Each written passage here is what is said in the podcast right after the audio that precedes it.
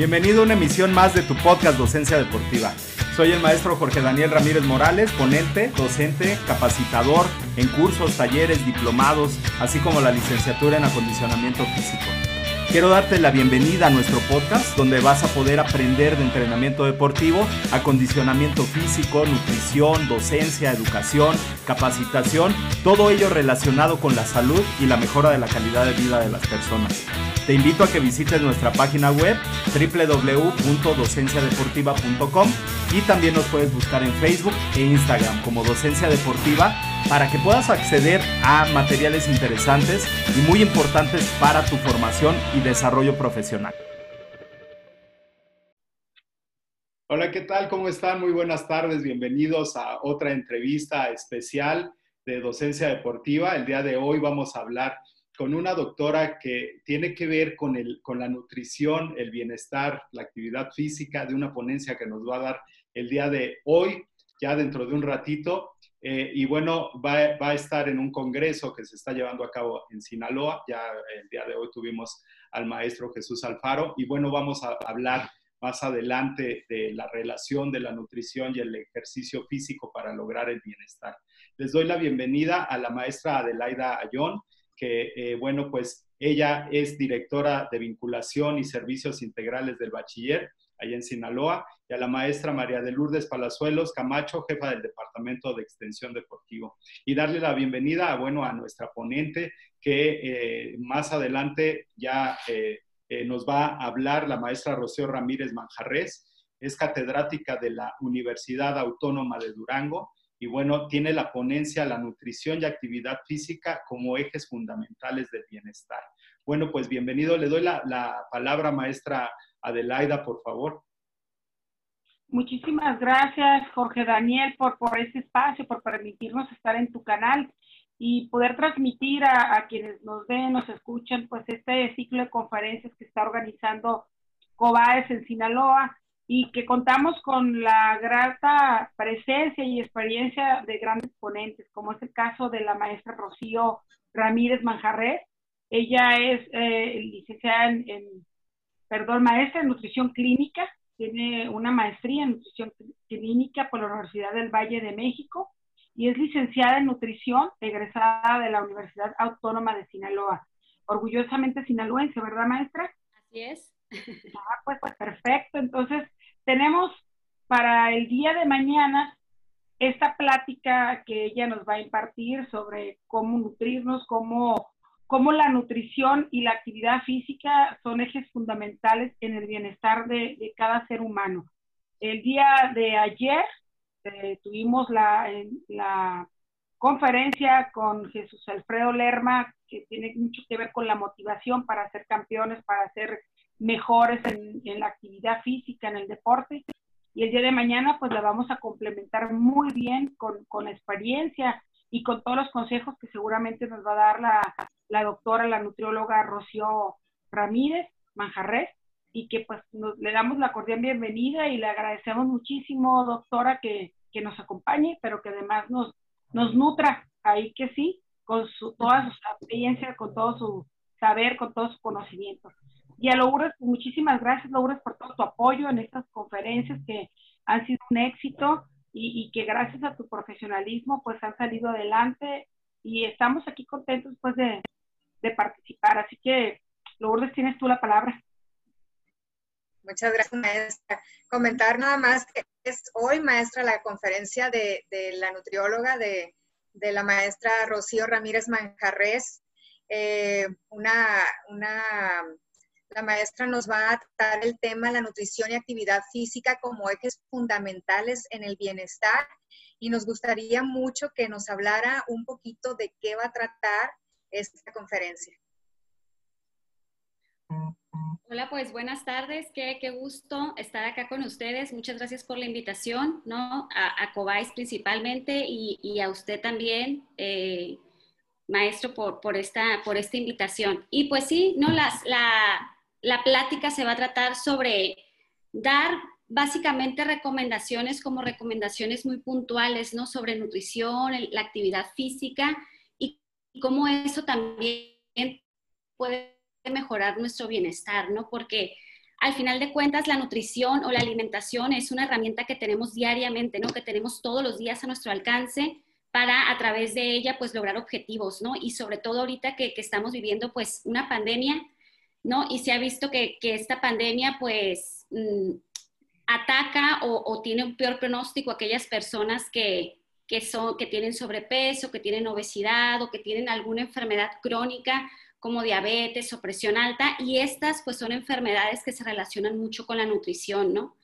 Nosotros eh, vemos que teniendo una alimentación saludable podemos disminuir el riesgo de todas estas enfermedades e incluso, ¿no? También disminuir el riesgo de, de algunos tipos de cáncer. Entonces, pues la nutrición es una herramienta que le podemos sacar mucho provecho y de, y de, eso, de eso va a tratar, ¿no? Además de la actividad física, que, que juntos, pues es un, es un combo que, podemos utilizar mucho a nuestro favor. Y bueno, eh, básicamente pues voy a hablar sobre recomendaciones como que nos dan eh, la Asociación para Investigación sobre el Cáncer, que, no, no es específicamente para esa enfermedad, sino que son recomendaciones que, todo, que todos no debemos de seguir. Entonces, una, por ejemplo, es mantener un peso corporal lo más adecuado posible. Sin embargo, ya el peso corporal no es un dato que nos, que nos dé mucha información, ¿no? Ahora le estamos apostando, ¿no? A la composición corporal, que yo creo que usted, maestro, eso lo sabe muy bien, ¿no? Que ya no importa a veces cuánto pesemos, sino también nuestra composición corporal, cuánto de ese peso es porcentaje de grasa, cuánto de ese peso es porcentaje de músculo, que es mucho más importante que saber exactamente cuánto pesamos, ¿no? Porque el peso, pues al fin de cuentas puede variar por un sin fin de, ¿no? Que, que, a veces no tiene nada que ver con que estemos perdiendo grasa o que estemos aumentando músculo. Entonces, ese también es un mensaje que, que me gustaría dejarnos en esa charla que, que vamos a tocar mañana, de, de, enfocarnos más bien en, que, en ir perdiendo en la grasa, ¿no? en ir perdiendo porcentaje de grasa e ir ganando músculo. Actualmente, por ejemplo, se sabe que la masa muscular que tenemos en el cuerpo ya es como un signo vital, ¿no? Es, por ejemplo, se ha comparado que tener una buena masa muscular es equivalente a, bueno, por ejemplo, una persona que tiene hipertensión arterial alta, su probabilidad o su mortalidad es un poco elevada. Y una persona que tiene un porcentaje de músculo también bajo se compara en ese mismo nivel, ¿no? Entonces, tener un porcentaje de músculo adecuado es un signo vital y es algo que nos asegura también un mayor bienestar. Y por el contrario, ¿no? El porcentaje de grasa elevado, que eso lo podemos analizar mediante bioimpedancia o analizando los pliegues, ¿no? Ya en el consultorio, un nutriólogo o un médico lo, puede hacer, pero eh, el porcentaje de grasa elevado al fin de cuentas es el que se ha asociado con múltiples enfermedades, ¿no? Porque el porcentaje de grasa alto, eh, ya, la grasa por sí sola no es algo que está y no, no causa daño en el cuerpo, ¿no? sino que se ha visto que es también un órgano, la grasa, que empieza a liberar sustancias que son inflamatorias y esas sustancias inflamatorias son lo que nos lleva a todas esas múltiples eh, consecuencias, ¿no? También aquí hay que tomar en cuenta que eh, estamos hablando de un exceso, ¿no? Porque también es necesario tener un porcentaje de grasa en el cuerpo, porque también la grasa se utiliza para crear hormonas, ¿no? Entonces, tampoco irnos a los extremos porque vemos que también no, no es saludable. Y, bueno, en cuanto la actividad física, pues acá la recomendación nos vamos a ir, eh, la recomendación es como irnos a lo mínimo, ¿no? Tomando en cuenta que mucha de, de, de nuestra población, ¿no? Estamos iniciando, ¿no? Como hacer actividad física no todos tenemos el hábito ¿no? de, ser activos físicamente, entonces lo que nos recomiendan es como hacer 150 minutos de ejercicio a la semana, ¿no? Ese es como lo que nos recomiendan. Más o menos lo podemos dejar en 30 minutos eh, a la semana, 30 minutos de lunes a viernes, ¿no? Por así decirlo, para, para empezar ahí un poco con, con la actividad física. Y sobre todo, ¿no? Ahorita también el movimiento es súper importante porque como estamos en casa, ¿no? Prácticamente nos movemos de aquí a la cocina, de, la sala. entonces, el movimiento es en, la pura casa, ¿no? A veces ya ni queremos bajar escaleras. Entonces, ahí sí el movimiento se vuelve, se vuelve fundamental, ¿no? De, se dice que nacimos para, para movernos, no para, no para ser sedentarios. Entonces, sí hay que hacer mucho hincapié también en, en, la actividad física, ¿no? Porque obviamente la actividad física es lo que nos lleva a perder peso, a perder grasa y a mejorar también nuestra masa muscular, ¿no? Además de múltiples beneficios, ¿no? Con, con el humor, también con eh, el estrés, nos disminuye el estrés, entonces sí es importante también eh, tener ese hábito, ¿no? Ir cultivando ese hábito poco a poco. Y una de las sugerencias sobre la actividad física es que nos dicen, haz un plan real que puedas cumplir, porque a veces estamos como bien motivados y decimos, todos los días una hora, pero ni tenemos todo el tiempo de una hora y pues ya al día siguiente amanecemos bien cansados y decimos, ay, no, ya no voy a hacer. Entonces, a veces es mejor decir, bueno, hago dos días, 30 minutos, pero lo cumplo, ¿no? A decir cinco días, una hora y no hacer ninguno. Entonces, ahí también eh, lo importante es como hacer un plan, ¿no? De acorde a la semana que, que podamos cumplir. Y poco a poco irnos superando, ¿no? Superando a nosotros mismos e ir cumpliendo esas metas. Y bueno, aquí usted más que nada o, saben ¿no? que es importante pues saber la frecuencia del ejercicio, la intensidad que vamos a prescribir, cuánto tiempo, el tipo de ejercicio, ¿no? Que también es muy importante.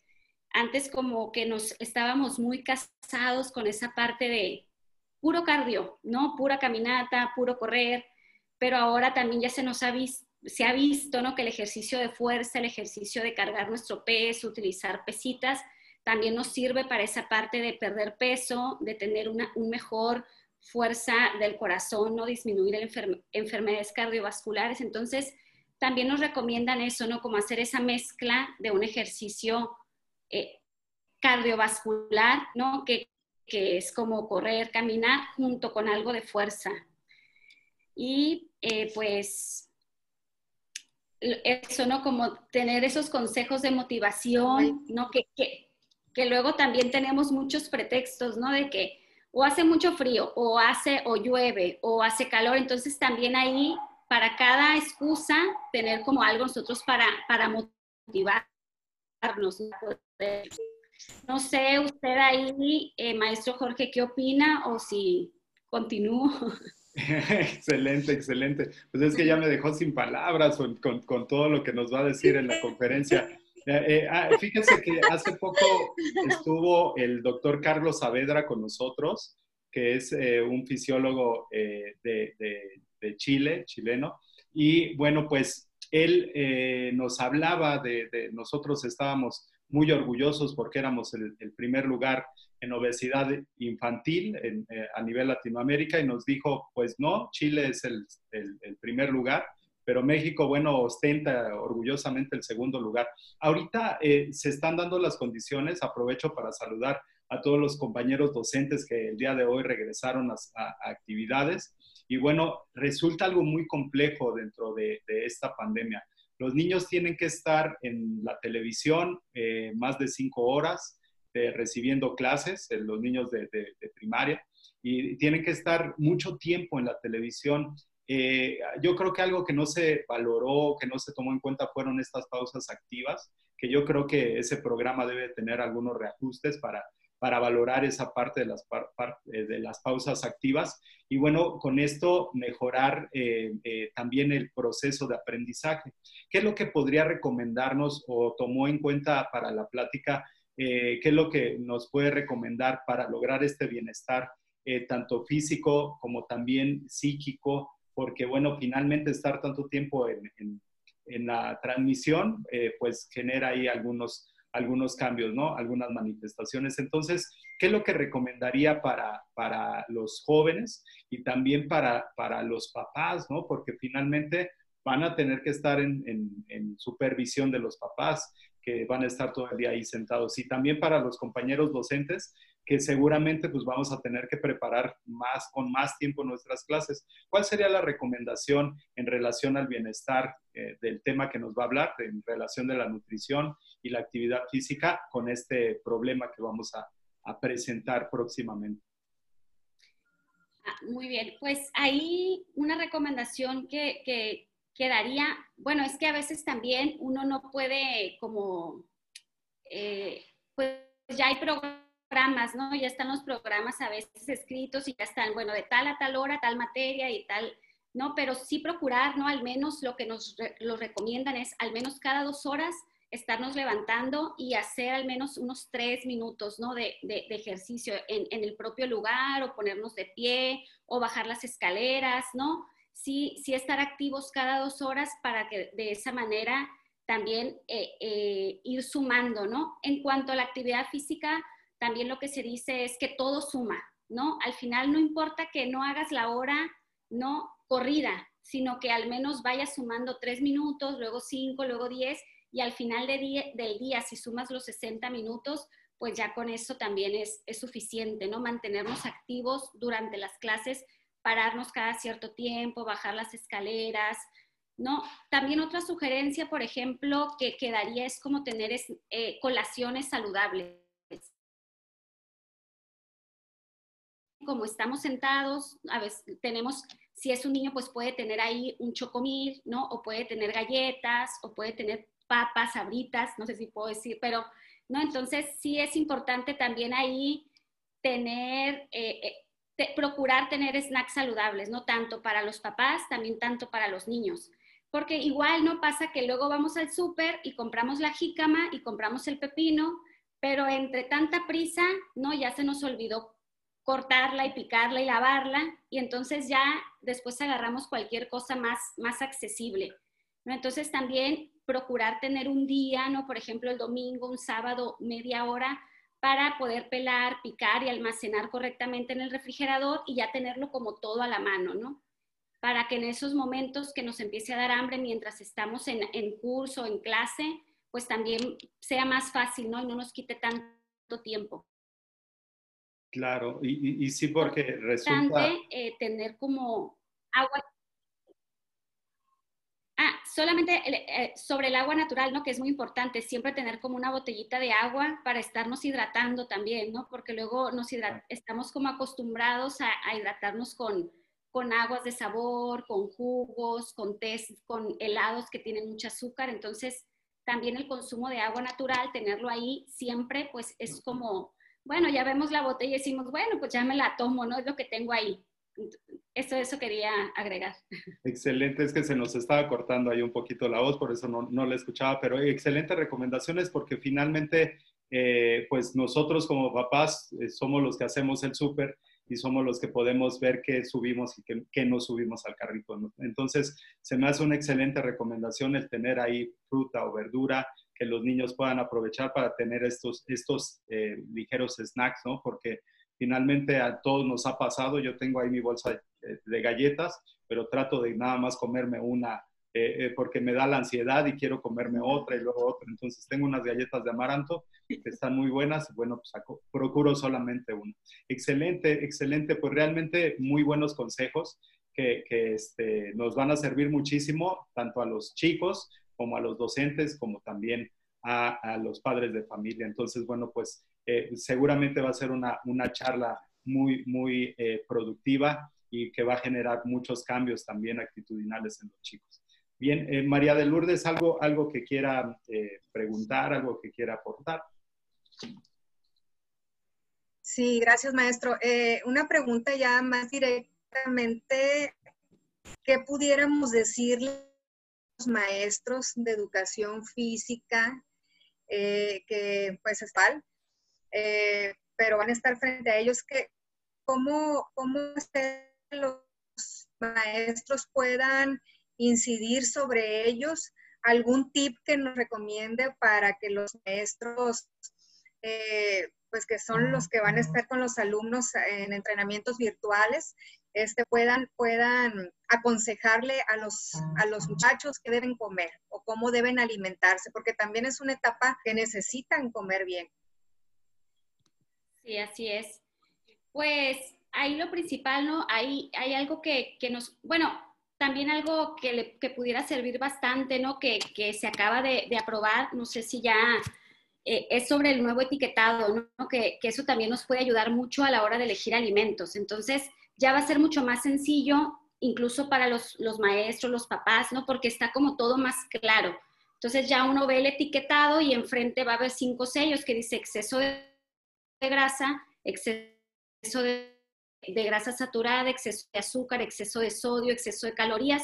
Y entonces ya uno ve eso y dice, ay, no, pues como que este no es un alimento que convenga, ¿no? Obviamente si vemos un alimento y tiene los cinco sellos, ¿no? Sí, que son como unos octágonos, pues también ahí va a ser una manera de, nosotros darnos cuenta que no es un alimento saludable, ¿no? Que a lo mejor valdría la pena cambiarlo por otro que no tenga sellos o que tenga al menos uno, ¿no? Que eso también es, creo que, va a ser una ventaja, ¿no? A la hora de elegir. Ya incluso hay estados, ¿no? Como Oaxaca, que van a prohibir la venta de, este tipo de alimentos a menores de edad entonces, bueno, vamos a ver si funciona, pero creo que es una alternativa que, que, pudiera ser beneficiosa. Y lo que pudieran comentar, o sea, los, los maestros, ¿no? A la hora es una técnica muy sencilla que se llama el plato saludable. Entonces, es como tomar el plato y decir, bueno, del plato, la mitad del plato debe de ser verdura principalmente. Entonces, ya sabemos que la mitad del plato tratar de llenarlo de, verdura, un cuarto del plátano, la, la, otra mitad lo dividimos en dos, que sería un cuarto, y sería poner ahí algún cereal integral como arroz, como avena o frijoles, lentejas, que son leguminosas de origen animal, ya sea pollo, pescado, no principalmente que se recomienda la carne blanca porque tiene menos colesterol. La carne roja no es que esté prohibida y no es que no se deba comer, sino que sí nos ponen una cantidad, ¿no? Una o dos veces a la semana como máximo y eh, o 300 gramos a la semana. Pero pues acá, por ejemplo, en Culiacán, ¿no? Todos sabemos que en la mañana se acostumbra a la machaca y luego en la comida cazuela o bistec y luego en la cena tacos. Entonces un mismo día podemos comer carne, ¿no? Y ahí ya consumimos la, la, la carne roja que se recomienda en la semana. Entonces, e, esa es una manera fácil de decir, bueno, mi plato lo que debe de abundar es la verdura, acompañar siempre con agua natural de preferencia y el postre, por ejemplo, que sea alguna fruta, ¿no? Porque luego eh, siempre alguien después de la comida ocupa algo dulce, entonces intentar que ahí de postre sea alguna fruta, ¿no? Sandía, papaya, melón, mango. Y no tenerle miedo, ¿no? Luego esas frutas del mango y el plátano. Ay, no, es que esas no, no, porque son muy dulces pero a veces prefieren un traguito de, de refresco, una galletita. Entonces, todo depende de la porción, ¿no? Entonces, saber que nada está prohibido y menos las frutas, ¿no? Si se comen en la cantidad, en la cantidad adecuada. Creo que esa podría ser una técnica fácil, ¿no? O, algo que, que, pudiéramos, y, y, sobre todo como muy visual, ¿no? Muy visual para, para, el alumno, para todos, a la hora de ver nuestro plato, más o menos cómo es que, que debe de, de verse. Doctora, si me permite una pre pregunta, ¿cómo es que usted crea Vive Nutrición? ¿Pensando en qué? Ah, ok. Gracias, maestra. Pues Vive Nutrición eh, surgió, ¿no? De, bueno, de, de, mi, del amor, ¿no? A esto y sobre todo por, por querer nutrir el, el bienestar de, de, todas las personas, ¿no? Pero principalmente eh, para nutrir el bienestar del paciente oncológico, me dedico a, ver paciente oncológico que paciente con diagnóstico de cáncer y pues es, es a, lo que, a lo que se, me dedico principalmente y Vive Nutrición va enfocado a ese tipo de pacientes, ¿no? Cómo a través de la, de la nutrición podemos mejorar su estado nutricional preparándolo mejor para la cirugía, ¿no? Para el tratamiento, para quimioterapia, radioterapia y también pues disminuir algunos síntomas que, que empiezan a presentar durante, durante estos tratamientos. Entonces, pues, por eso principalmente, ¿no? Para, para nutrir el bienestar de esos pacientes, mejorar su estado nutricional y, y que tengan mejor calidad de vida y un, y un, mejor pronóstico también para la enfermedad. Que también, ¿no? Por ejemplo, no, la nutrición no, no, no cura el cáncer, ¿no? Sino que la nutrición es como una herramienta más que tenemos, ¿no? Que tenemos para, para disminuir el riesgo de, de, este tipo de enfermedad y también para mejorar su estado nutricional y con ello tenga mejor tolerancia a, a sus tratamientos ¿no? o a la misma enfermedad. Gracias, doctora. Gracias.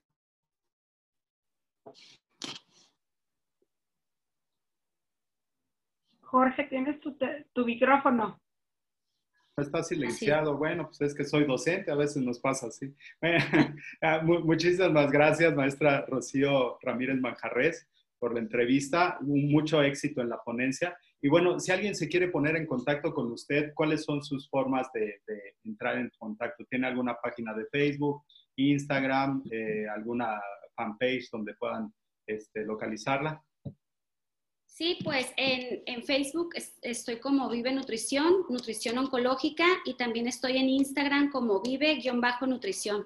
Ahí me pueden encontrar y, y, quedo a la orden. Excelente, pues muchísimas gracias, gracias por, por, la entrevista.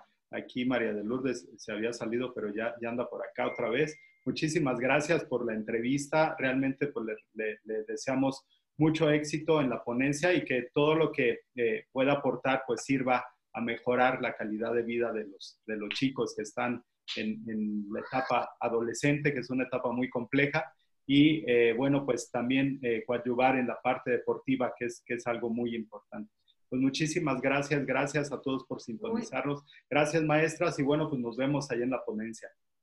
Muchas gracias. Adiós, gracias. El día de hoy, la ponencia. Felicitaciones por haberte quedado hasta el final del podcast. Muchísimas gracias.